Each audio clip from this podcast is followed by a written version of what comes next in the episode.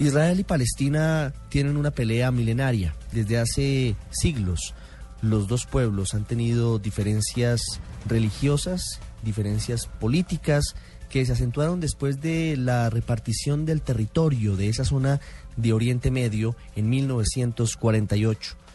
Lo más reciente y lo que podría desencadenar una tercera intifada o una tercera rebelión de los palestinos en la franja de Gaza está relacionado con dos episodios que tienen relación con el asesinato de jóvenes. Un grupo de tres israelíes fueron asesinados supuestamente por integrantes del grupo extremista Hamas, que forma gobierno en Gaza desde el año 2007, y otro joven israelí que habría sido asesinado por otros grupos extremistas, mientras que los propios eh, responsables de ese territorio habrían matado y torturado a un joven palestino como represalia.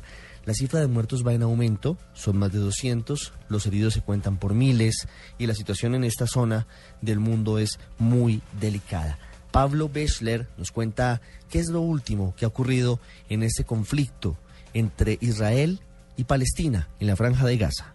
En las últimas horas sabemos que hay varios soldados israelíes heridos, pero las fuerzas de infantería y artillería siguen adelante dentro de los territorios islámicos en la lucha ahora por tierra. Las fuerzas de israelíes encontraron decenas de túneles especialmente preparados para hacer ataques nocturnos a zonas civiles dentro del territorio israelíes. La franja de Gaza, tengamos en cuenta, está formada por un territorio de 40 kilómetros sobre las costas del Mediterráneo, en la cual viven más de 1.700.000 palestinos.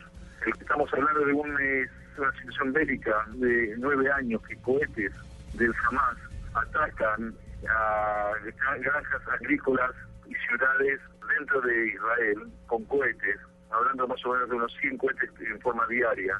No se habla en forma directa sobre una tregua a corto plazo, ya que Israel tiene el apoyo de países como Estados Unidos, Alemania y Britania para seguir atacando, ya que tienen a Israel su derecho de salir a protegerse de las milicias islámicas se exponen en casas, en hospitales y en centros de la UN, lo que hace muy complicado a los israelíes atacar y es por eso que también hay muertes de civiles. Abu Abbas, que es el moderado, también pide a Israel que se llegue a un acuerdo de un cese de fuego, pero por el momento Israel no apoya la idea de Abbas, con el cual tuvo conversaciones de paz, pero las cuales no se pudieron culminar en forma positiva.